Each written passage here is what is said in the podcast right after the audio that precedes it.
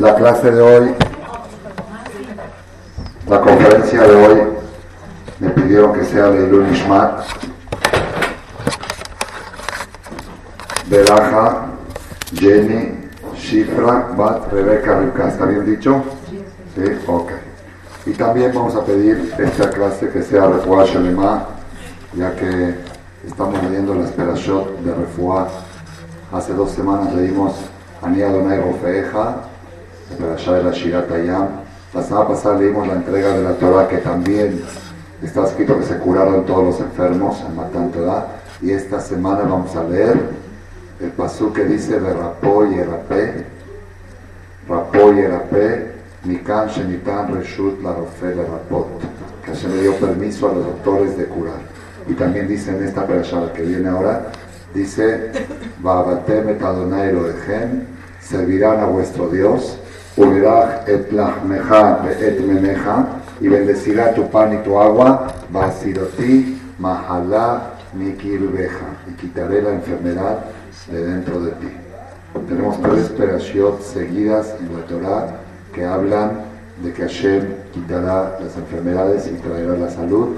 Que sea Shema Yosef Penalicia, que lo operaron hoy del corazón grave en Rochester. Un señor Sakal, mayor, un poco mayor. Y que sea también Shema mi suegro Sheikhie, que está en el hospital, Daniel Latife. Ya está mejorando por salir. El Shema Moraví en Argentina y Tobetov Shah Jolam Israel, algún nombre más. Efraín Ben Luba. Ezra Zuri Benanjul. Ezra Zuri Benanjul. En Israel. En Israel. Gross. Sí, se fallecieron dos niñas y están los dos, están graves, están graves otros dos hijos. De, pues, fumigaron la casa y respiraron un veneno Que se equivocaron. que se equivocaron, ¿sí? Fueron ayer al hospital, estaban con diarrea y vómitos, le dieron un calmante, luego lo llevaron en estado de gravedad otra vez al hospital, a los cuatro niños, dos de ellas no se salvaron, dos una niña de dos años en Jerusalén, en Kilo tenga Refuah Sherem los nombres ahí de los otros dos. Si lo vi las noticias de Israel. ¿Cómo? También Refuah Sherem Ruti Batlatife. Mijael Shlomo Ben Zohar Azaba. Siempre en el... Es, esa era de Israel. Mijal Batlatife. Sí. No, Mijal falleció ya. Es Shimon Isaac Ben Zipora. Las dos niñas fallecieron, los dos niños están dedicados. Shimon- Shlomo Haim Ben Mijal, ¿qué más? Isaac, ¿qué? Isaac Ben Mijal. Mijal, la niña está lo de rajo. Qué duro. Sí. Siempre en Shobabim, estamos la última semana de Shobabim. Esta es la última, siempre hay tragedias en Shobabim. Para despertar a la gente que son semanas de Teshua, lo. Lo del helicóptero también fue en Shobabim. De Moisaba, cuando fue. Si en las seis semanas, cada año pasa algo, algo trágico para despertar, que son seis semanas de Teshua. Bueno, estamos en los últimos días de Shobabim, Rabotai. Vamos al tema de la conferencia. Hoy, hoy la clase de hoy va a ser otro nombre más, quiere decir. no, no, no. Nada más poquito la esta. ah, más bajito porque aturde. Ok, está bien. Sí, claro que sí, no, claro que sí. ¿Quieren escuchar la voz natural del rabino? Que el rabino está un poco ronco también, porque última- últimamente los alumnos de la FIOMI se están poniendo muy exigentes. Estoy dando casi cuatro horas de Gemara al día, dos en la mañana y dos en la noche. Entonces la garganta, aparte de las seis conferencias de cada Shabbat. Bienvenidos a todos. Todas diferentes. No puedo prometer que en toda la semana no repito algo, porque eso ya está muy difícil. No, las que no venimos en Shabbat. las seis de. Shabbat son todas diferentes, porque es el mismo público. ¿Verdad? Bueno, aquí está, hay testigos. Aquí las señoras de antes. Son las mejores y no se graban. No se graban. No se graban. Bueno, Rabotai, la clase de hoy va a ser de Gemara.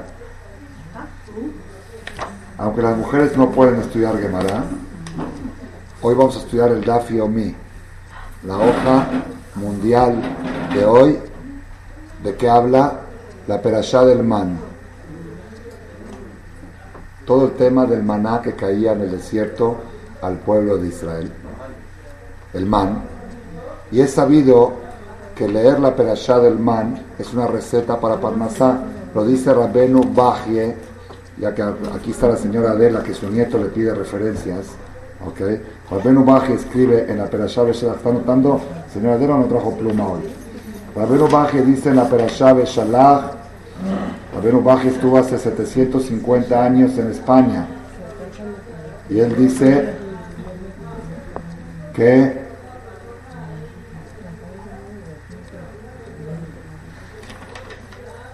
Umized está esto en Éxodo 16, versículo 16. 16 16, lo dije la semana pasada, de las 22 letras. Kabbalah Beat Jajamim. Hay una tradición en manos de los Jajamim. Kikola Omer Parashat Aman Bechol Yom. Que todo el que lee la Parashat del Man todos los días, Mutah Lo, tiene garantizado, Shelo Yabo Leolam Lideh Hesron Mezonot. Que jamás le va a faltar el alimento jamás va a faltar la parnasa. Es Éxodo 16, 16, Shemot fácil de recordar para el nieto, ¿está bien? Si le pregunta, le dice. Pero Rabotai, el Jajam Malek piensa, no tengo muchas pruebas, pero creo que es, es lógico lo que voy a decir, seguramente estará escrito en algún lado, que el chiste no es leer la Perashá del Man, sino estudiarla. No es, la lectura no es la que trae la parnasa. La parnasa la trae el mensaje que acompaña a esa perashá del man, eso es lo que trae la Parnasá. Entonces lo que vamos a hacer hoy, ya no es que decidí hablar de este tema, ya que es la hoja universal que han estudiado en todo el mundo miles de personas hoy, ya está grabada en video, está subida a internet el DAF este de Gemara, entonces vamos a tratar de este tema porque por alguna razón Hashem quiso que en todo el mundo hoy se estudie la perashá del man, no se lea. Leer el que la lee, la lee, pero estudiar hoy. Miles de personas en la clase saben que es el Dafiomi, la hoja diaria del Talmud. Son 2.300 hojas, tiene todo el Talmud. Se acaba en 7 años. Y la hoja que tocó hoy es Masejet Yomá Daf Ain He. Masejet Yomá, el tratado de Yomá, el que terminó el señor Menacé con su jarutá en la fiesta que hicieron hace un mes. Bueno, pero esto es en el ceder de Dafiomi, que la están estudiando en todo el mundo. Y aquí la vamos a terminar. Dentro de, dentro de 12 días va a ser el Siyum Mundial, el día martes 3 o 4 de febrero creo que es, 4 de febrero, martes 4 de febrero es Siyum Daf Yomi Mundial, Lamenta no, no sé si afortunadamente lo va a festejar en Israel, me va a tocar estar ahí porque mi hija va a dar a luz Bezat Hashem, entonces no voy a poder hacer la fiesta aquí, vamos a ver si la hacemos antes o después. Entonces, estamos estudiando las últimas 12 hojas de Masejet Yomá. Masejet Yomá de qué habla? Habla de Yom Kippur. Yomá, Yomá el día, el día más importante del año, Yom Kippur. Y el último capítulo, los primeros siete capítulos hablan de el Seder Abodá, el servicio del Kohen Gadol, con mucho detalle. Y a propósito nos inspiramos mucho en esas clases, porque me transporté al Bet Mikdash y a Yom Kippur. El último capítulo que estamos estudiando ahora habla de las alajot de Yom Kippur mismos, que hoy en día se aplican, el ayuno, no bañar, no untar, los detalles de esto, y empieza primero que todo con la prohibición de comer. En Kippur está prohibido comer. A ver si hay algo más para levantar esto un poquito. Es que no se ve bien la imagen. ¿Algún otro vaso, dame otro vaso volteado? Que está entre dos vasos. Perdón, ¿eh? dos vasos. Masejet Yomá trata de Yom Kippur y el último capítulo que estamos estudiando ahora en todo el mundo y aquí en México, Baruch Hashem, hay varios shiurim de Daf Yomi en la ciudad. Aquí en Marcela iniciamos a hacer. No lo quiero poner. Así, no, así. Sí, para que esté más estable. Gracias. Gracias. Aquí en México, en Marcela, en el Beta Midrash nuestro, lo estamos dando dos veces al día una vez acabando Shachrit a las nueve y media todos los días, domingos diez y media. Mashallah, hay más de 15, 20 personas. La semana pasada, el domingo, estuvieron hasta las 12 del día y no se querían despegar. y en la noche la volvemos a repetir en la clase después de Minjay Arvid, la que estaba ayudando ahora, que cuando no hay conferencia nos jalamos casi hasta las 9. Y se graban en video, están en la página www.shentov.org, donde están todas las conferencias. Ya esta semana pusieron un link al Daf Yomi, que quiere estudiar Daf Yomi. Las mujeres tienen prohibido estudiar Daf Yomi. La mujer no puede estudiar Gemara. La mujer puede escuchar las mil conferencias de Ramal que están en Shentov y otras más también. Pero este de hoy es la excepción, porque toda esta hoja de hoy es puro musar relacionado con el man. ¿Qué tiene que ver el man con Kippur? Adivinen. ¿Qué tiene que ver el man con Kippur? Una persona me dijo porque en Kippur se juzga la parnasá. Puede ser también. Pero le voy a decir que tiene que ver. Resulta que en la Torah no dice en ninguna parte no comerás en Kippur. No dice. No dice prohibido comer. Dice prohibido comer taref, prohibido comer hametz en Pesach. No dice loto hal beyom Kippur. No está escrito en la Biblia. Exactamente. Dice te'anu et nafshotehem.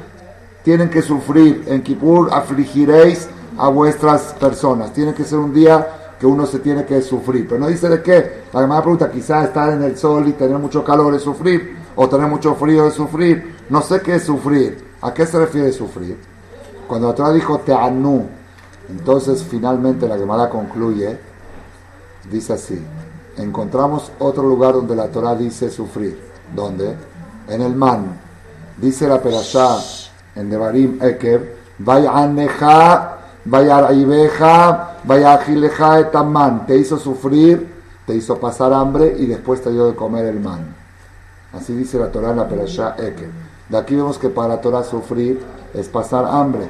Entonces cuando dijo la Torah sufriréis en Kippur, se refirió a al mismo concepto que está escrito sobre el man, que Hashem te hizo sufrir, te hizo pasar hambre y luego te dio de comer el man. Y de ahí aprendemos que en Kippur hay que sufrir absteniéndose de alimentos, pasando hambre. ¿Está, está claro? Ya. De ahí el Talmud se desliza a abordar el tema del man. En el man están escritos dos partes donde dice sufrimiento. Una es previo al man, te hizo sufrir, te hizo pasar hambre y luego te mandó el man. Pero hay otro lugar donde dice en la Torah que Hashem te dio de comer man para hacerte sufrir. Como que el man mismo tenía una tortura. El man mismo era un sufrimiento. Entonces ahí la Gemara analizó estas dos partes y hoy vamos a tratar de hablar de estas dos partes. Primero, la tortura previa a la caída del man y luego el sufrimiento, ya que caía el man había un sufrimiento, que tenemos que interpretarlo cuál era. Vamos a ver el primero. Aquí, Rabotay, este es un tema muy, muy espectacular, que lo escuché de mi Rab, Rab Udades, Shelita, la última vez que pude escucharlo en Israel, que vivía siempre en, en vivo, dijo este Musar, y es algo de veras que puede cambiar la vida de la persona. Nosotros vemos en la Torah los milagros que hubo en Keriat Yamsuf, los milagros que hubo en la salida de Egipto, tenemos obligación de recordar todos los días. Batiteno Totu Moftim, Befarou, Jola Badabu, Jola Marzó. Tuviste el sufrimiento de nuestros padres en Egipto y les hiciste milagros. Lo decimos también en Arbit, Beototu Moftim, Badmat Meneham. Tenemos mitzvah de recordar no solamente el concepto que salimos de Egipto, sino la manera maravillosa en que Hashem nos sacó las, las diez plagas que hizo, ya explicamos la vez pasada que van a repetirse cuando venga el Mashiach, por eso tenemos que conectarnos con ellas. Y tenemos mitzvah de recordar también el cruce del Mar Rojo, con todo lo que eso implica. Y cantamos la Shirah todas las mañanas, Shirat Ayam, Az Yashir Moshe Une Israel, cantó el pueblo de Israel, Zeli, este es mi Dios, lo señalaron, este es mi Dios, Ganveu, mi Moja Baelim Hashem, ¿quién es como tú? Entre los fuertes Hashem, Adonai Imloch Lolam Baet, Dios reinará para siempre. Luego Batikach Miriam, Miriam también tomó los panderos y se llevó a las mujeres a cantarle a Hashem, Ashir al Hashem, Kigao le cantaré a Hashem. Todo hasta ahí está muy bien. Luego, luego termina la Shirah. ¿Y qué empiezan? Empiezan los problemas. Caminaron tres días y no había agua. Y empezaron a sentir sed y se quejaron con Moshe, ¿qué vamos a tomar? Y las aguas que habían ahí eran amargas. Manishte, Moshe le, le reclamó a Hashem, ¿qué voy a hacer? Dijo, agarra esto, haz esto, échales una madera al agua y se va a endulzar el agua. Te pasa lo del agua, llegan a un lugar donde había 12 palmeras, una palmera datilera para cada tribu de Israel. Y después, el día 15 de Iyar, un mes después de la salida de Egipto, se les acabó la matzá que habían sacado de Egipto.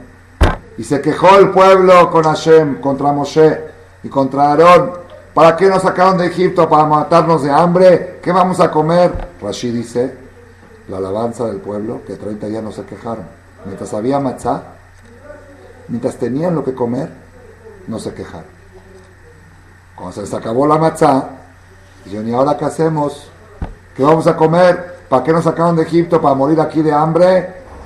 Y Moshe Rabbeinu se enoja, le dice, ¿por qué se están quejando contra nosotros? Yo los saqué de Egipto, Hashem los sacó de Egipto. No se están quejando contra, ni están quejando contra Boreolam. De aquí aprende la Gemara que todo el que se queja de su Rab se está quejando del que mandó a su Rab, de Hashem y Baraj, que es prohibido pensar mal del Rab, prohibido quejarse del Rab, muchas cosas. Y así, vamos a ver más adelante, después de la misma Perashá Shalach, otra vez le faltó el agua y otra vez se quejaron. Dijeron, ¿acaso Dios está con nosotros o no? Dijo Hashem, pégale a la piedra, le pegó a la piedra y salió agua. Y por, por haberse quejado, ahora vino Amalek. Y así está todo el desierto. Aquí hay una pregunta que nunca se me había ocurrido, muy original, que sobresale y la escuché de mi maestro Rabades. Dice, si a Kadosh Barujú finalmente les va a mandar el mal. Y finalmente les va a mandar el agua. Ese era el plan. ¿Por qué crea la circunstancia problemática, conflictiva? ¿Por qué da lugar a la queja, a la manifestación, a la rebeldía y luego les da la solución? Hasta aparentemente es una mala forma de educar. Como que me tengo que quejar y tengo que rebelarme para que me mandes el mal. Si Hashem tiene una conducta que se llama Terem Makkah, antes del golpe, Hashem prepara, antes de mandar la enfermedad, Hashem prepara el remedio. ¿Dónde lo vemos eso? En muchas cosas, pero en la Megilat Esther, antes de que suba Amán, Hashem ya mató a Bashti y la puso a Esther candidata a reina. Antes de que a Hashverosh eleve a Amán. Que que Hashem prepara el remedio antes de mandar el golpe. Hashem ya lo tiene listo el remedio. El agua para los Yudim ya estaba preparado. ¿Por qué tuvo que hacerlos pasar tres días de sed? Que se quejen. ¿Y por qué se quejan? Y por eso ahí va el agua. Luego pasar hambre, como dice la Torah, vaya aneja, vaya ribeja. Eso se relaciona con la Gemara de hoy que les dije. Te hizo sufrir, te hizo pasar hambre y luego te dio el mal. ¿Y por qué?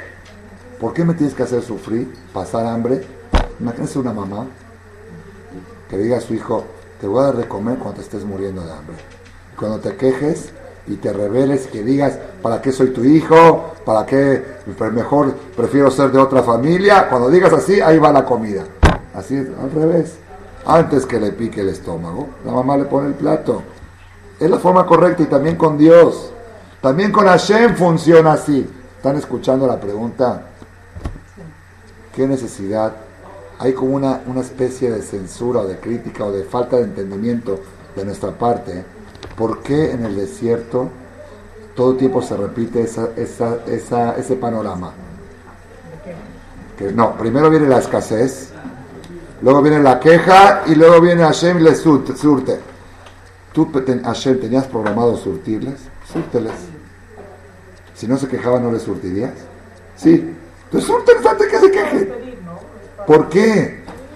¿Me entendieron la, la, la, la, pregunta? Acá dice la señora, y así puede ser que yo pensaba también antes, era para crear la necesidad, porque al haber la necesidad, uno pide. Y tiene algo de verdad lo que está diciendo. Tiene algo de verdad lo que está diciendo, porque por eso está escrito que te chajrita hay que decirla antes de desayunar, con hambre. ¿Por qué? Porque no es igual el que pide comida a Shem con hambre que el que pide lleno. Pero luego uno respeta rápido, ¿no? Porque Sí, porque ya quiere desayunar. Por eso se permite un cafecito o algo. Pero no es bueno rezar con el estómago lleno. No es bueno rezar con el estómago lleno. No es haram, pero no es recomendable. Lo correcto es rezar con el estómago vacío. Porque con el estómago vacío no dice cuando uno va al súper con hambre compra más. Cuando uno reza con el estómago vacío pide más. Hace mejor tefila. Puede ser, puede ser una opción de respuesta. Porque Hashem nos hizo pasar hambre y después les dio para que pidan más. Pero no, no me cuadra tanto con el tema de lo que dijimos de una mamá que le da a su hijo antes que tenga hambre. No espera que tenga hambre para que, para que el niño me pida y sienta que necesita de mí. Como que sí y no. Si no convence tanto, la de mi maestro es revolucionaria. Es revolucionaria y ese es el mensaje uno que quiero transmitir en la conferencia de hoy. ¿Por qué digo, digo mensaje uno? Porque verdad Hashem tengo otros mensajes para transmitir mientras el tiempo lo permite. Pero hoy en la mañana, cuando empecé la clase de Dafio, me empecé con esto. Y este mensaje lo di en cinco minutos. Y una persona que no se pudo quedar a la clase porque tenía que ir a trabajar, alcanzó a escuchar nada más esto. Me mandó un WhatsApp y cerrar esos cinco minutos que escuché parado en la puerta con un pie afuera, me están cambiando mi vida. Dice, lástima que no me pude quedar al, resto de la clase. Y ya que, ya que tan, tan bien le hizo a esta persona, dije, ese va a ser el principio de la conferencia de hoy en la noche. Dijo mi maestro Rabbi Udá de Shelita, el pueblo de Israel salen de Mitzrayim y dicen, Hashem, no hay como Hashem, Viratem, que Hashem, qué grande es Dios, qué grandeza de Dios. El agua lo hizo sangre, a, egipcios ranas, piojos, Macat Bejorot, todo un pueblo entero sale, no hubo en la historia algo igual. Llegan al Yam Suf, todos los enemigos, ellos cruzan el mar en lo seco y los enemigos se hunden y todas las joyas de los egipcios salen para afuera también dijeron, este es Dios, aquí está Dios, es Dios. ¿Quién es como tú, Dios? Se pusieron a cantar. Az Yashir Moshe. Vayaminu Hashem Moshe Abdo. Llegaron a un nivel de emuná, de fe, dice la Gemara. La en el mar.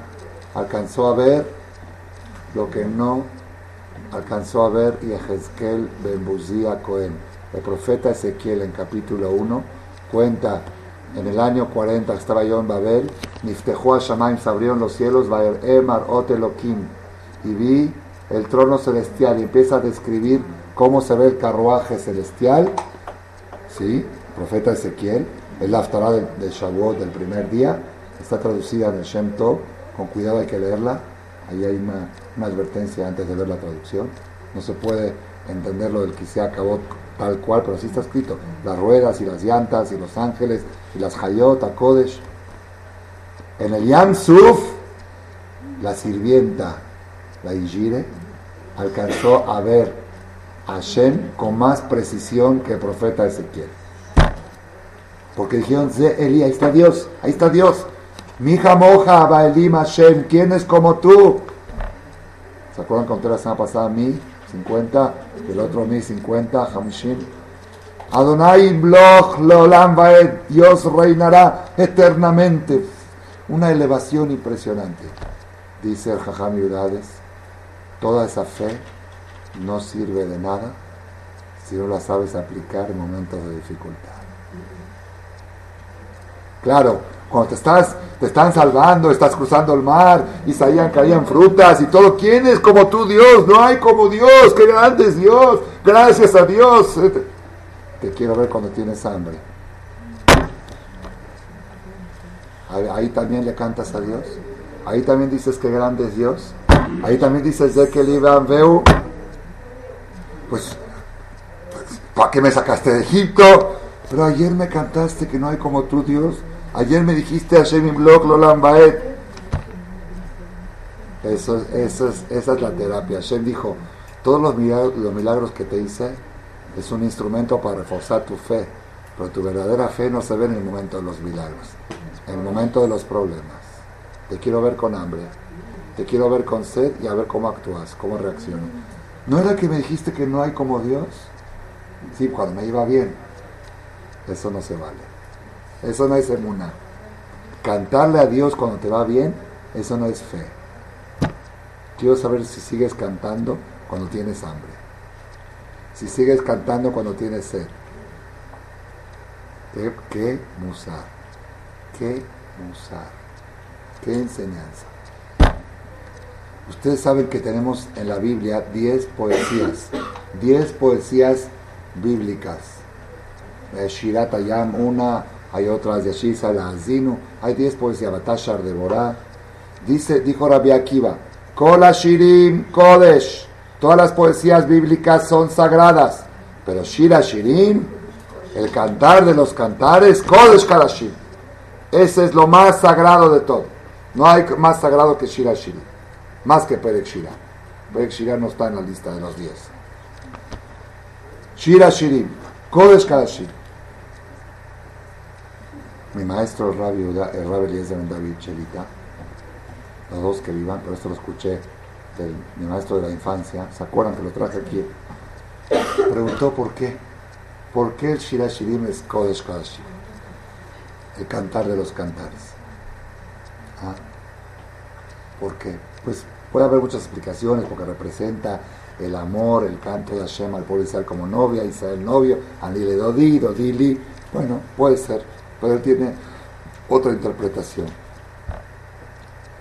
Hay un pasaje ahí en el Shira Shirim que la mujer cuenta que salió a buscar a su amado cuando el amado le golpeó la puerta y no le quiso abrir. Cuando finalmente se decidió la mujer a abrirle la puerta a su novio, a su querido, el querido se peló. Así dice Nafshi Hamataba. Nafshi Atzeat, nada más escuchar la voz de él se me salió mi alma y ya quería yo encontrar a mi amor, pero él dijo, cuando yo te busqué tú no me querías abrir la puerta, ahora te toca a ti buscarme. Y sale la mujer en pijama, en bata, a la medianoche, a buscar a su amado. Mientras que el novio le había tocado la puerta y dijo, me estoy llenando de lluvia, ábreme. Y le dijo, no, ya es que ya me puse pijama, me da flojera de pararme. Así está todo el contado en Shira Shirim, en el capítulo 3. Y en un pasaje de ahí cuenta la mujer, Metzauni Shomerim, me encontraron las patrullas, a Soberim va a ir que patrullan la ciudad, y Kuni, me pegaron, Petzauni, me lastimaron, me sacaron sangre, Naseu etredidime alay, me quitaron mis joyas, Shomerea Homot, los guardias de la ciudad. Mira una mujer en pijama corriendo a dos de la mañana. ¿Dónde está mi novia? ¿Dónde está mi novia? Está, está Mejnun. Le pegaban. O sea, yo estoy enamorada, Jolata, Abani, estoy enferma de amor.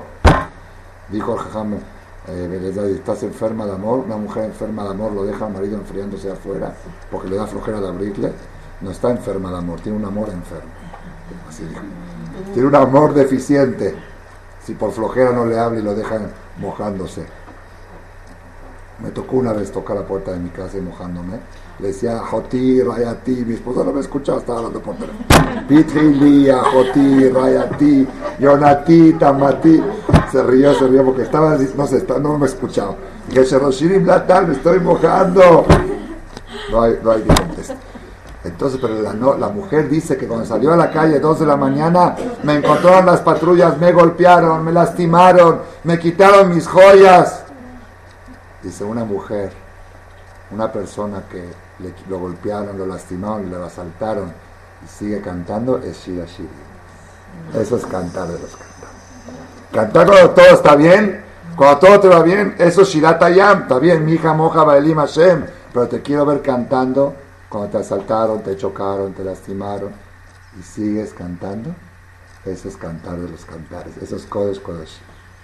Eso es sagrado de lo sagrado. La categoría de la persona se ve cómo canta cuando tiene problemas. Sigues admirando a Dios igualito como fue el día de la boda de tu hija o de algo. Dijiste gracias a Hashem, qué grande es Dios, que me ha hecho tantos favores. Lo sigues diciendo cuando sientes hambre, cuando sientes sed, cuando tienes broncas, cuando se te fue la hijire.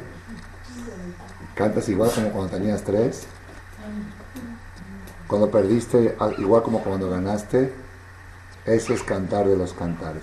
Y sobre esto dijo el rey David en el Salmo, no recuerdo ahora el número, Tejef va a mora Miriam y nos va a decir si es que llega el número del Salmo. O a otra experta en Salmos, Gesed Mishpat Ashira, la que tiene Google puede buscarlo en hebreo, si, sabe escribir en hebreo, y va a encontrar en qué capítulo está. Gesed Mishpat Ashira, dijo David Amelech. Favor y justicia cantaré. Gesed y Mishpat son dos cosas contradictorias. Gesed es cuando Hashem le hace Gesed a la persona. Y Mishpat es cuando Hashem juzga a la persona. Favor y justicia cantaré. Dice la Gemara en Sanedrin. Im Gesed Ashira. Im Mishpat Ashira. Cuando me mandes cosas buenas, te cantaré. Y cuando me golpees, también te seguiré cantando. Porque sé que tú no golpeas, tú curas. También tus golpes que das son terapias, son curamentos, son cirugías, son tratamientos. El dentista también te hace dolor y te saca sangre y le cantas al dentista y le pagas. Dices, qué buen dentista tengo. Pero estuvo perforándole el diente a tu hijo y el niño no paraba de gritar, tú le estás pagando todavía. Demándalo. Quéjate contra con la Procuraduría del Consumidor. No, está curando a mi hijo. Y si hace una cirugía un doctor importante que le abrió el corazón, le pagas 10 mil dólares. ¿Cómo le abrió el corazón? Mátalo. No, está curando. El que sabe que Hashem todo lo que hace es cirugía, es tipul, es tratamiento, canta. Igual como cuando cantas en el fortunio, cantas en lo que parece ser un infortunio. Eso es Shirah, eso es cantar. Por eso, dice Rabades, después de que cantaron Shirah ya dijeron, qué grande eres Dios. Sí, de veras crees que soy muy grande. Quiero verte con hambre, quiero verte con sed, quiero verte con este problemita, quiero verte con otro problemita. Qué fácil es decir que grande es Dios cuando ves la grandeza y ves sus milagros y esto. Pues, valió la pena la conferencia. Quizás ni vale la pena agregar más de tan, de tan potente que está el mensaje. No lo quisiera opacar, de tan potente que está el mensaje. Solamente les voy a agregar por ahora una anécdota que cuenta el Talmud. El Talmud cuenta que había un emperador que se llamaba Nebuchadnezzar. ¿Lo conocieron? Él fue el que destruyó el primer templo, emperador del imperio caldeo de Babel, pero ya era un imperio, no era nada más Irak. Era el imperio caldeo, uno de los imperios más grandes de la historia que gobernaban el mundo entero. Vino el imperio caldeo, después los persas se lo quitaron a los caldeos y luego los, romanos, los griegos se lo quitaron a los persas y los romanos a los griegos. Los cuatro imperios impresionantes de la historia, que hasta hoy en día todavía sigue Roma. Pero era caldeos, persas, griegos y romanos. El imperio caldeo estaba encabezado por Nebuchadnezzar. Nebuchadnezzar. Este Saddam Hussein decía que era seguidor de Nebuchadnezzar, que era sucesor de él. Y que así como él conquistó Jerusalén, él también lo va a conquistar. les dijo, ya está, ya está pudriéndose en el Geinam. Nebuchadnezzar, después que logró la conquista del mundo, se puso a cantarle a Dios. Antes que se revele, después se reveló y se, se, se autodeclaró el mismo Dios. Y ahí fue donde cayó. Pero en un momento de su vida, de su éxito, se puso a cantarle a Dios canciones tan bonitas, tan preciosas.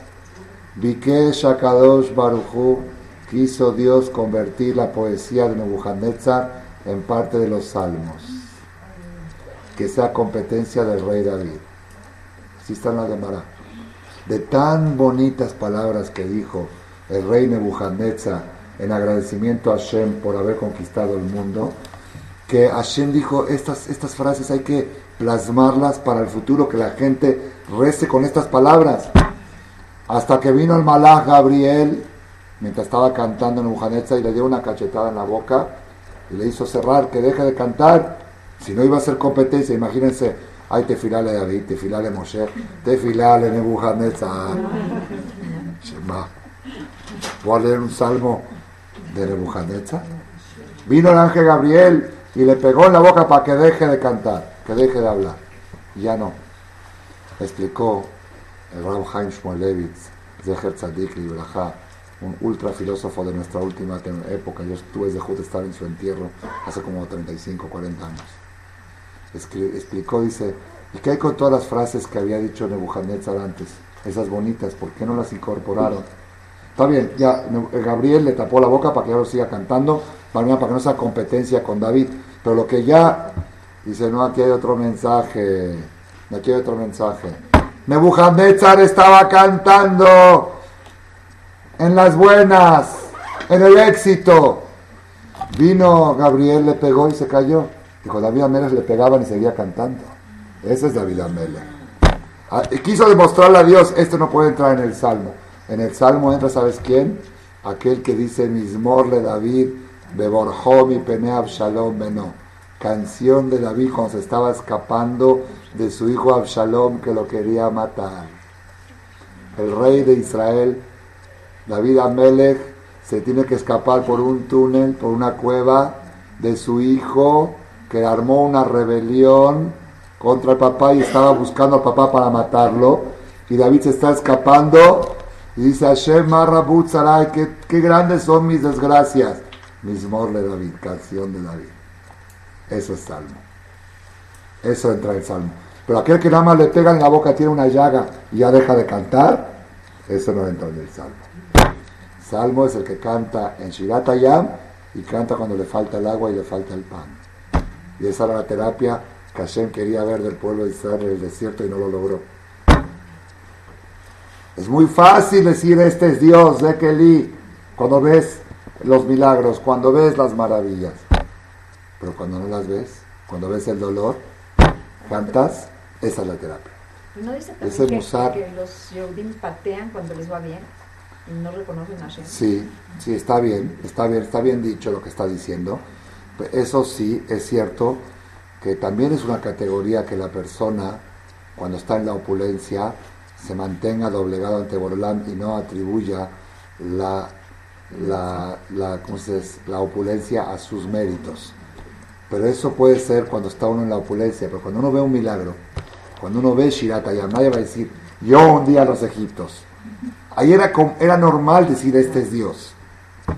Y lo que usted dice es cuando uno hace negocios y gana mucho dinero y cree que él con su inteligencia tiene mucha razón. Y ahí también es una categoría que la persona agradezca a Borolam y le atribuye a él los éxitos. Es, es categoría. Pero cuando uno ve la mano de Hashem y dice, qué grande es Dios, Hashem dice, quiero que digas qué grande soy cuando te va mal también. Porque toda la fe, la prueba de la fe, no es en las buenas, es en las menos buenas. Ahí es la prueba de la fe. Ahí es la emuna. Ahí es donde se demuestra qué tan creyente eres. Me acuerdo cuando una vez tuve yo una citación, un amigo mío me mandó una carta y me dijo, me dijo, todo el musar que has estudiado en tu vida se pone a prueba en estos momentos. Ahora se pone a prueba. Ahora es el momento de decir si eres una persona con ira chamaim o no. No, yo soy muy, muy re- creyente. Creyente cuando te va todo bien. Ahora quiero ver dónde está tu creencia, dónde está tu emuna. Refuérzate. Y esa es la terapia que les hizo Hashem en el desierto. Intentó varias veces de hacerles que les falten las cosas para ver cómo reaccionan y no les funciona. No funciona. El pueblo no pasó la prueba de la escasez. Claro que tienes derecho a pedir, pero hay formas como pedir. ¿No? Una mujer que el marido no le da el gasto, ¿tiene derecho a decirle dame el gasto? Sí. Sí, pero no tiene derecho a decirle por qué me casé contigo. Es lo que ellos decían. ¿Para qué me casé contigo? ¿Para qué me sacaste de Egipto? Oye, tienes un problema de agua, pide agua. Necesitas pan, pide pan. No digas para qué me sacaste de Egipto. Eso ya es, ya es, ya es irte a otro partido. Esa, esa forma de reaccionar es la que está descalificada, la que está tachada. Cántale a tu marido cuando te trae gasto en grande y cuando no te puede traer gasto en grande. Cántale de las dos formas. Dile, te voy a poner el mejor platillo y te voy a atender mejor cuando me das menos que cuando me das más. Cántale. Hay mujeres que cuando el marido le, le lleva de shopping, le cantan al marido, le hacen fiesta. Pero cuando la restringe dice, estas vacaciones nos vamos nada más a Cuernavaca. Nada más, casita. ¿Sí? ¿Y por qué? Está con cara. Y el marido nada más para no verle esa cara, para no verle el buch, se la tiene que llevar a Miami. No pasó la prueba. Eso no es amor. Es, es la terapia que Hashem estaba haciendo en el desierto con el pueblo de Israel. Y con cada uno de nosotros. Yo tengo, lo tengo totalmente comprobado. Tengo semanas que Hashem me demuestra cuánto me quiere. Me lo demuestra y me dice, mira cómo te quiero, mira cómo te hice esto, mira cómo te hice lo... Y tú dices, acá está Dios, hay que ser ciego para no verlo. Y luego, luego, ¿eh? a los dos, tres días, un golpecito, otro golpecito, otro golpecito. Porque dice, te demostré primero cuánto te quiero y ahora quiero que lo apliques cuando te falta, cuando tienes problemas. Canta, sigue cantando, sigue alegre, sigue con simja. No, pues no puedo, estoy con esta situación. ¿Cuál situación? Había un jajam grande que se llamaba Rabbi Zusha. De casualidad, por coincidencia, en la conferencia que dio el Rabades este Shabbat en la tarde en Jerusalén, a mí me llegan desde el viernes. Me la mandan impresa. El Rab prepara una hoja lo que va a decir el viernes a la noche y el sábado en la tarde. Y a los egresados se la mandan por mail. Yo la leo el viernes. El sábado en la tarde, toda la conferencia fue una historia de Rav Zusha. Se me hizo raro porque él no es así. Él puede contar historias dentro de una conferencia pero que todo el shiur sea una historia. Dijo, con esto le voy a descubrir Soda Simha, el secreto de la alegría. Le contó todo el más y terminó la conferencia. No sé si cuando la habló agregó más cosas, pero en el preparado escrito estaba nada más la historia de la Zusha, se las dejo para otra clase. No, porque de una vez Ah. Eh, eh, sí, pero esta es otra, esta no la dije nunca. Esta no es nunca. La que voy a decir ahora sí es repetida, pero la que la dijo Rab para mí fue nueva. El Rabzusha era un, un jajam, era no, sé si era jajam, pero era un señor Obed Hashem, servidor de Hashem, que siempre en la vida cuentan, eran dos hermanos, se llamaban Ahima Kedoshim, los hermanos sagrados, Rabzusha y Rabeli Melech. Rabeli Melech de Lizins y Rabzusha. Los dos eran muy servidores de Hashem, con Simha y siempre y también sufrían a veces, Razdusha era el más sufrido, Razdusha era el más golpeado de problemas que tenía de salud y de cosas. Y una vez decidieron los dos hermanos salir en Galut. ¿Saben qué es Galut? Galut es autoexilio. Es una forma de hacer caparata no que el Gaon de Vilna también lo hizo cinco años, y, el, y es el hijo del Rab, hoy en día lo hace también. No tiene casa, se duerme cada día en otro lado en bancas. Es una forma, se llama Galut. No voy a entrar en detalle, no cualquiera lo puede hacer, pero tzadikim grandes lo hacían, decían para solidarizarse con la Shejina, que también está en Galut. Si la Shejina no tiene techo, ¿yo por qué voy a tener techo? Si no hay Betamigdash, ¿yo por qué voy a dormir bajo techo? Son sistemas para niveles muy altos. Ravzusha y Rabbi Melech se fueron en Galut para hacer kabat, para pulir pecados, para limpiarse más y más su cuerpo y resaltar su neshama. Era un sistema para gente de categoría, no es para nosotros. En cierta escala de su galut, llegaron a un lugar y no tenían donde dormir, hacía mucho frío. No iban a dormir en la calle porque hacía mucho frío. Entonces entraron a un como hotel, medio hotel, así motel, ¿sí? Y preguntaron, ¿podemos dormir? La noche cuesta 100 dólares, no tenemos, 100 pesos, si no, no tenemos. ¿Qué? Pero tenemos frío, ¿qué podemos hacer? Se pueden dormir en el lobby si quieren. En el lobby hay una chimenea. Ahí al lado de la chimenea se pueden acostar, no les cobramos nada. Está bien. Entonces, al, lado de la chimenea se acostó el Rab, el Imelech. Y uno más acá, Razusha. Razusha más hacia afuera y el Imelech más hacia adentro. A las 2 de la mañana llegaron unos borrachos. Unos borrachos. La contó Jajam Tawil en la ciudad de Shit en Fasja hace dos semanas. Yo la había escuchado hace mucho. en Fasja, en Shabbat Shirah, Raham Tawil la contó ahí. llega este, y a propósito, terminando, pídame que les recuerde una historia que tengo que contarles relacionada con la conferencia del miércoles pasado que me pasó este viernes y ustedes van a brincar de las sillas de lo que les voy a contar. Pero escuchen esta parte de lo que les estoy contando. Hace dos Shabbatot estuve en, en Fasja en la tarde. Las que vienen aquí a la clase saben que no di la clase puse un suplente porque tuve una fiesta de mi hermano, había Batu Nieta, hizo Seudá, fui caminando y aparte hubo Shabbat Shirah en, en Fasja, hicieron Bakashot todos los niños, fue algo espectacular. En la ciudad Shlishit habló el Jajam Tawil y contó esta historia. Yo la había escuchado hace mucho de Rabades también. Dice que llegan unos borrachos a las 2 de la mañana y ven dos barbones judíos ahí, se, veían pobres acostados ahí como venían medio tomados, agarraron a uno y dijeron, vente a bailar con nosotros. Y él estaba dormido y aparte eran goín, estaban haciendo groserías, todo. Vente a bailar. Y él no se quería bailar, empezaron a golpear, a pegar. le pegaron, le golpearon, picuni, pezauni, todo.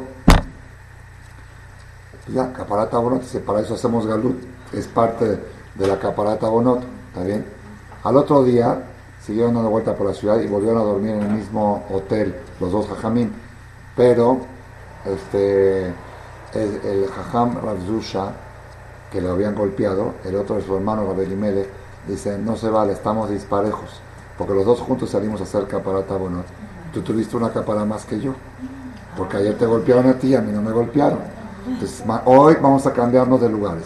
Yo me voy a dormir en el lado exterior, donde llegan los borrachos, y tú en el lado más interior, donde está el calentador. Entonces así vamos a estar parejos en la caparata bonot. ¿Sí? Bueno, dos de la mañana llegan los borrachos y otra vez se pusieron a bailar y no sé qué. Dijeron, Jacito, a este le pegamos ayer, ahora le toca, le toca al otro.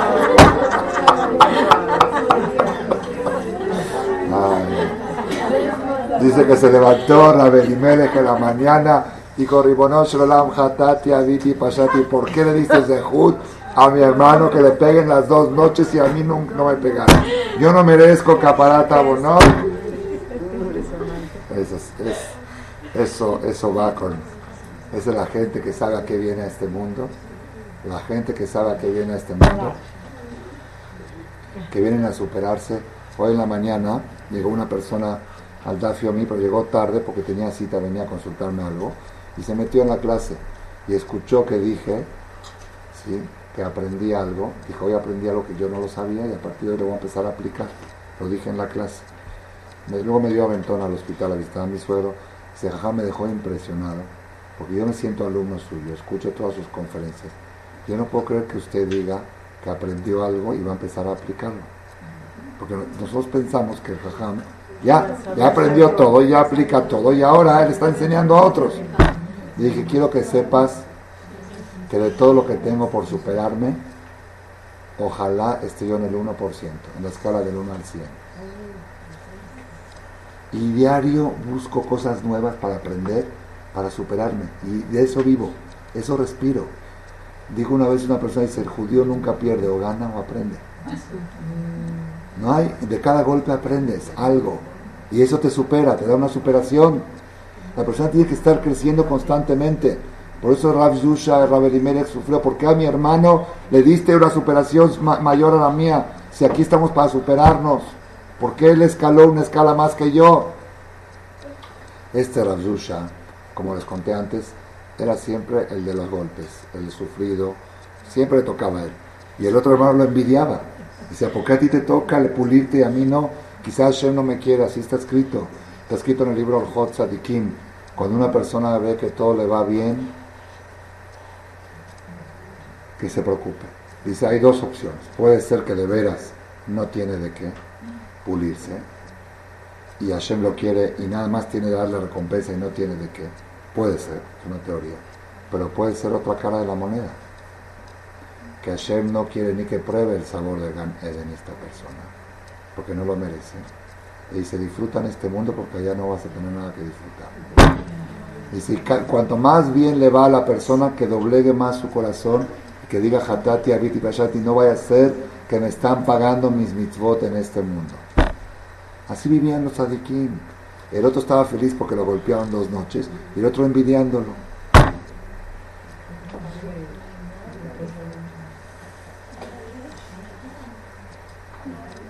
Ah. Entonces, el Rav Zusha, ¿qué historia les, voy, les iba a contar para que me recuerden? Les debo. De la semana pasada. Sí, nada más recuérdeme que salgo con, la, con lo de la Seudá Shelishit. Sí hablé la semana pasada de la Seudá Shelishit, ¿no? Sí. ¿O no hablé? Sí, sí, Del pan doble y Sí, del doble y de sí, todo sí, eso. sí. Bueno, el, el Rav Zusha, ¿sí? él toda su vida fue sufrido. Había una persona en Polonia que escuchó de su Rav que el Yehudí tiene que aprender a recibir los problemas con alegría. Mekabel y Surim Be'avat. Está escrito en la Gemara, toda persona que sabe gozar de los problemas, Semejim Beisurim. Así dice la la Gemara.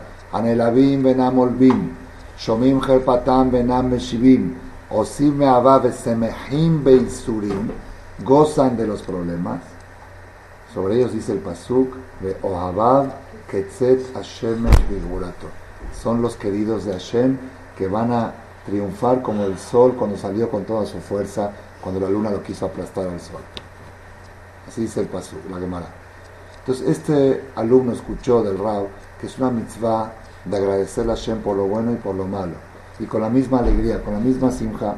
Dijo, Rab, yo no entiendo cómo puede ser una persona que le agradezca a Hashem cuando le pasa un problema. Dijo, te voy a mandar a un, con uno que se llama Razusha y él te va a enseñar. Estate con él una semana y él te va a enseñar.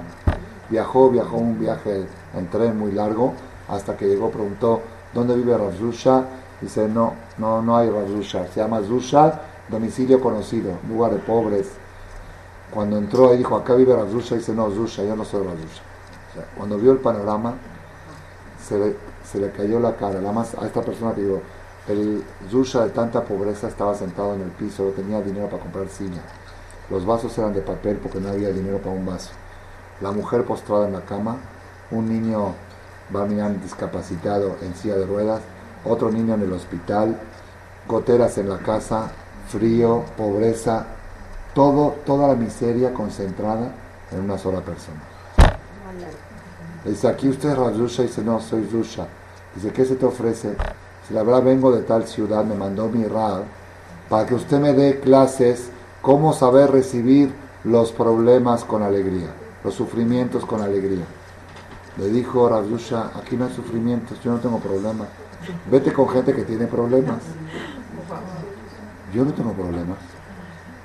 pregúntale a mi esposa si algún día escuchó de mí que tengo un problema. ¿Yo problemas? Yo estoy haciendo negocios. Yo no soy comerciante. Yo, no, yo hago negocios. ¿Cómo? ¿Sí?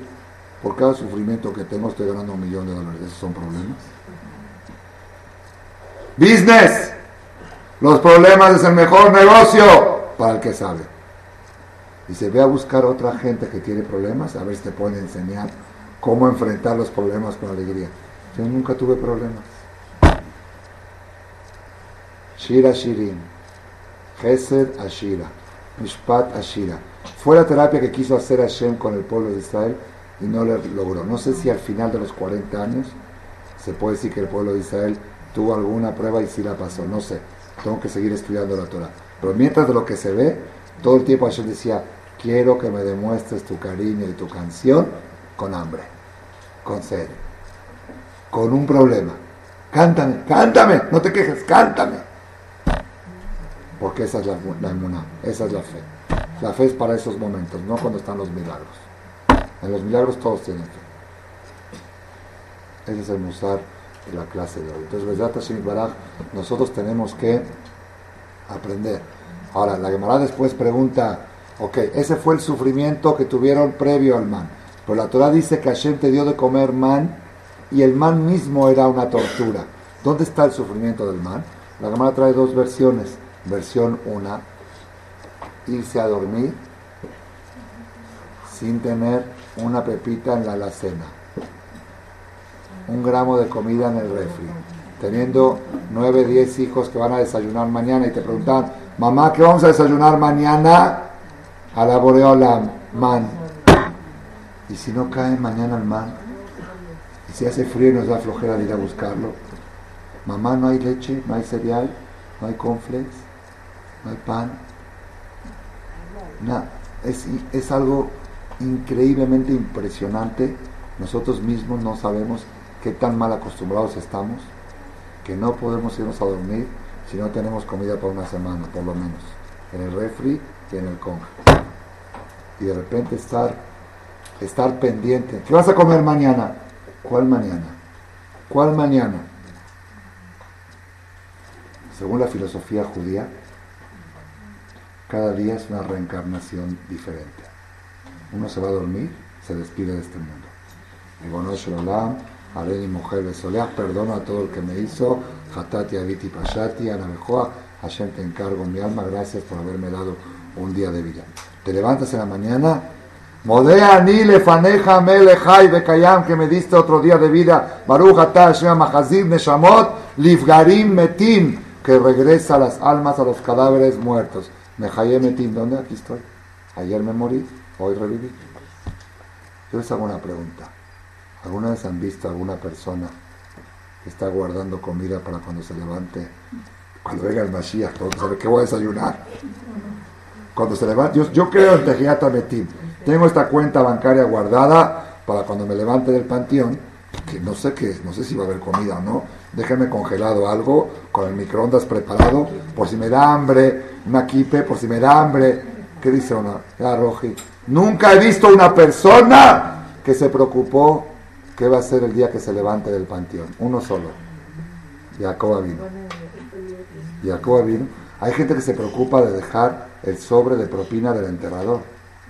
Si hay gente que dejan todo listo, le gusta tener todo ordenado, este sobre le dan, después de que me echen el último palazo al enterrador, le dan en la propina. Pero al otro día, ¿quién se preocupa? Jacob vino se preocupó. Digo, no me entierres en Mitzrayim, pero cuando venga Tejiata Metim, los de Mitzrayim van a rodar y los de Israel se van a levantar ahí. No quiero sufrir ese viaje subterráneo.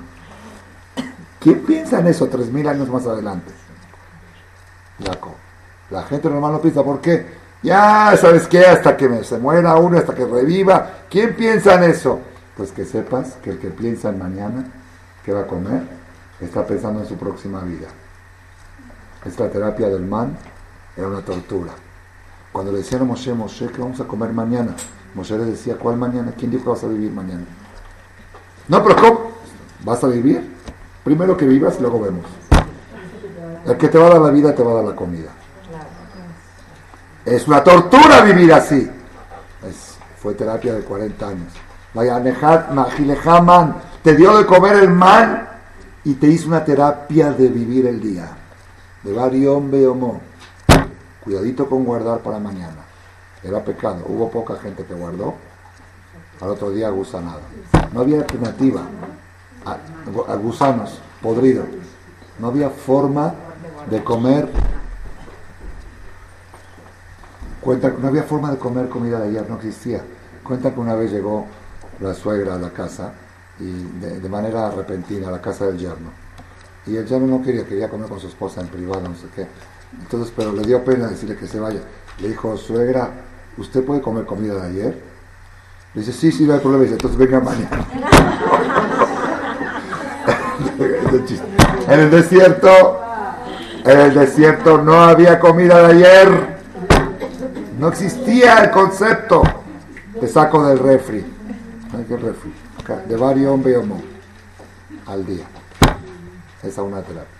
Y la otra terapia que es un poco más profunda, dice la Gemara, que el man sabía todos los sabores, pero faltaba el color. Yo quiero ver la carne, quiero ver el pedazo de pollo.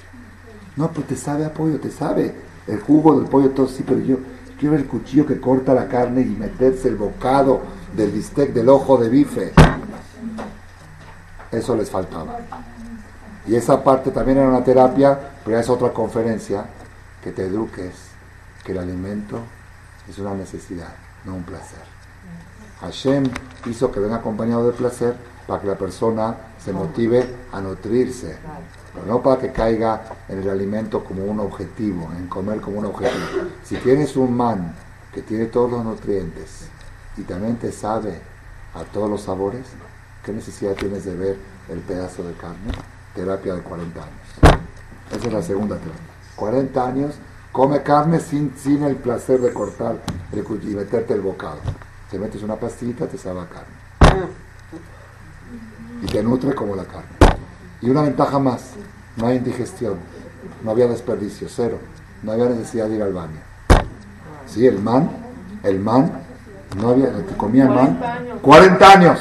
Pregunta a la Gemara, hoy lo estudiamos en la clase ahora, pregunta a la Gemara, entonces, ¿cómo dice la Torah que tienes que tener para ir al baño un lugar aparte, fuera?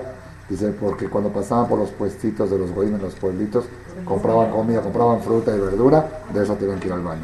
Del man no. El man no tenía desechos. Era un pan celestial, caía del cielo, pan de ángeles. Esto es Rabotay. La persona tiene que saber vivir la vida superación constante, en las buenas y en las buenas. Otro ejemplo que he visto yo de alguien que tuvo una vida muy sufrida, Y la Torah dice que toda su vida fue buena.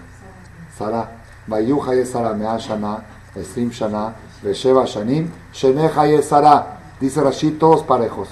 7, 20, 127, todos buenos. Buenos. Secuestrada dos veces.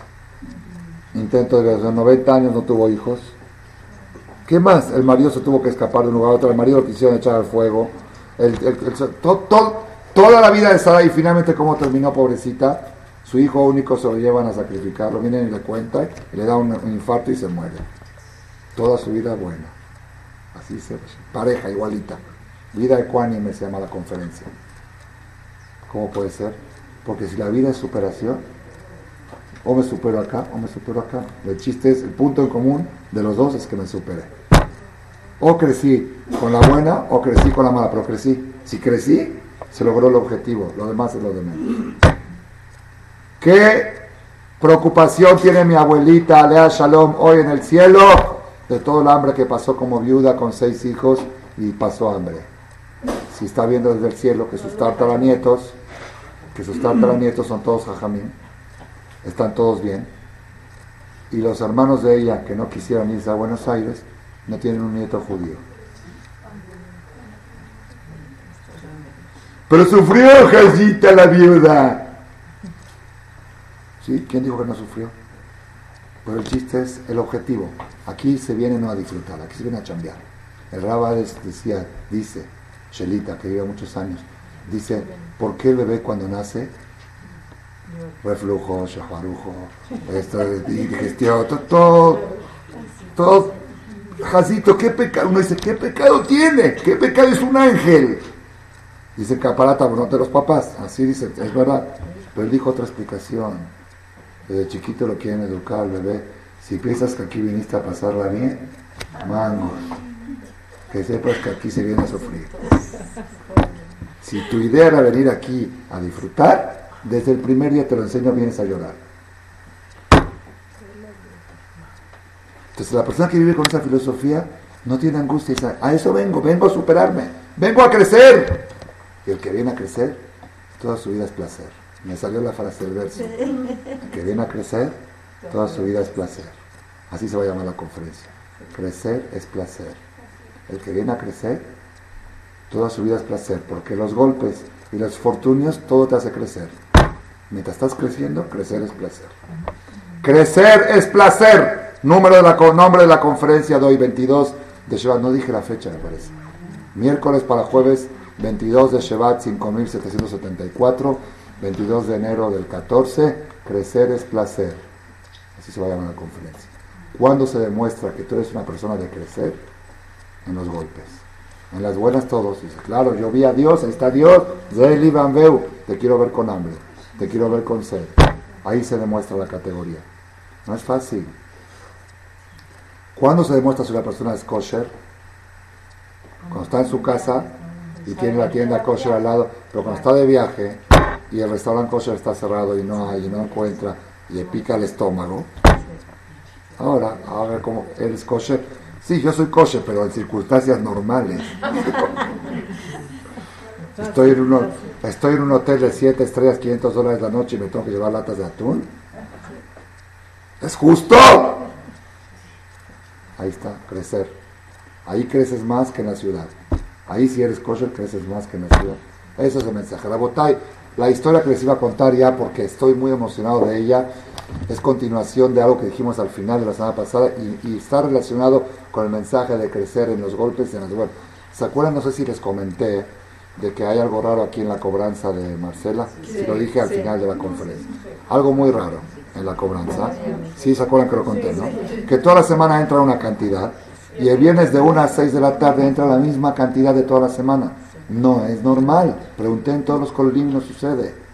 Al revés, dicen, atrás está muerto, todo, ya se acabó. Se fue la secretaria, se fue. Y aquí es la hora que más entra dinero cada semana. Y a mí me molesta porque yo quiero llegar a Shabbat tranquilo. Y cuando estoy llegando, jaján, tengo que ser. Lo guardo en la caja fuerte para que no se quede ahí en la oficina todo el fin de semana. Y le dije, dáselo a Ivonne. No, es que Ivonne trabaja hasta la una, es el Shabbat. Tiene que preparar para allá, está encendiendo velas casi. Yo llego a Minja y tengo que recoger dinero de la secretaria. Y les expliqué por qué o no. Sí, por sí, sí. Porque cada ciudad de Shabbat trae la parnasá a dos días de la semana. La ciudad del viernes a la noche, domingo y lunes. La ciudad de sábado al mediodía, martes y miércoles. Y la ciudad Shlishi, jueves y viernes. Entonces dijo el Jajamale que se supone que si ciudad Shlishi te da parnasá para jueves y viernes, el horario de ciudad Shlishi se divide entre jueves y viernes. Los últimos minutos de ciudad Shlishi son los últimos minutos del viernes. El lugar que más tarde acaba en ciudad Shlishi en todo México es sabido, hasta alguien me dijo un chiste, me da pena de repetirlo, que cuando acaban en Marcela, Revolutania está en el antro. Así es, un chiste. Que en Marcela cuando acaban Arbit, Revolutania está en el antro. No me gustó ese chiste, pero no importa. Y, yo, y la verdad, la verdad, tenemos poca gente y por eso. Porque saben, saben, es muy bonito y cantamos bonito y de las shows bonitas, pero aquí se sale tarde. Y yo varias veces tuve consideración de acortar y hacerlo más chico y, y quizás sí, para que venga más gente, hay que hacer, porque tengo que ser diferente a todos. Tuve, hasta una vez intentamos y una, alguna me dijeron, "Jajam, usted termine más temprano y le traemos el doble de gente. Hay gente que viene a la clase aquí en Shabbat en la tarde, están flotando, acabando la clase se van, porque saben que aquí Abdalá termina tarde. ¿Sí? Acaba tarde. Cuando, cuando me cayó el 20 y dije, aquí ahora estoy entendiendo lo que está pasando. Si la Seudah Shelishit representa la Parnasá del jueves y el viernes, y los últimos minutos de la ciudad Shelishit representan las últimas horas del viernes, el único lugar que aprovechan los últimos minutos de ciudad Shelishit es aquí, aquí está lleno de Parnasá. La de todos los Kolelim está aquí el viernes en la tarde. Porque todos los Kolelim terminan más temprano, entonces tienen normal, el viernes a la una de la tarde acaba la cobranza. Pero como aquí se jalan 10, 15, 20 minutos más, se jala la cobranza 4 o 5 horas más.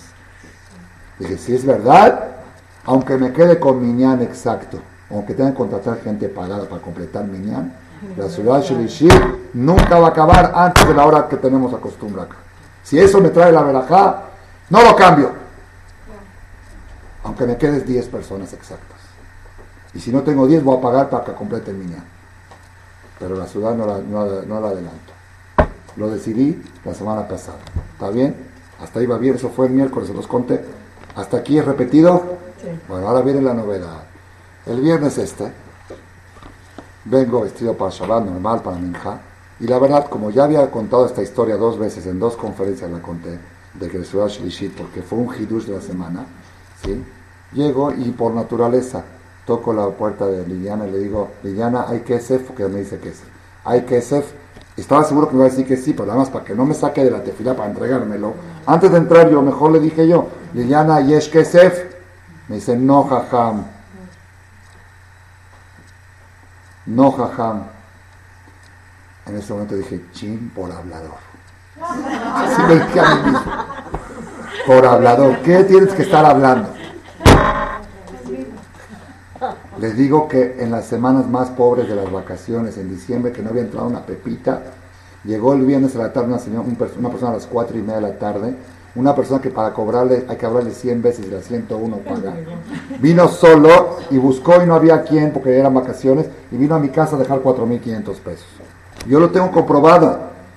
Cuando este viernes me dijo Liliana, no, jaja, dije, Dios me fallaste. Como si no, pues no Dios me fallaste. Dije, no es posible si por hablador. Dije, pero yo no hablé para fanfarronear, yo hablé para enseñar a la gente la importancia de Sirah Shlishit y que no traten de escaparse del Shabbat y que jalen la. Este, entonces tampoco puedo enseñarle a la gente. Entonces, así, pero me dio, me dio coraje. Y dije, chin por hablador, me dije a mí mismo. Y entré a Minja un poco amargado. Porque no, ahora es Shabbat y no puedo amargarme. Hay que estar con Simha, voy voy beshalom, besimha utzala. A la hora de voy kala, se me prende el foco, quise bailar. El Shabbat anterior no había estado yo en Marcela. Y acabé a Ciudad Shlishit a horario de Knis, con la gente presionando que ya es tarde. Estaba yo ahí, había 200 personas. Ya, ya, ya. Y hice Arbit 20 minutos antes de lo que hago normal. El viernes próximo no hay cobranza. Bailé, quería yo bailar. En vez de amargarme, quería bailar. Dije, porque eso me demostró que mi conferencia es verdad. que mi conclusión es correcta. ¿Cuándo se va a comprobar? Este.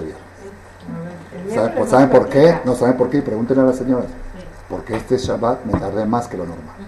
Me jalé 10 minutos. Me dije, voy a hacer capará del Shabbat pasado y me voy a echar un speech. Conté la historia de Purín Zaragoza. ¿Sí estuvieron? Y me tardé un poquito más de lo normal.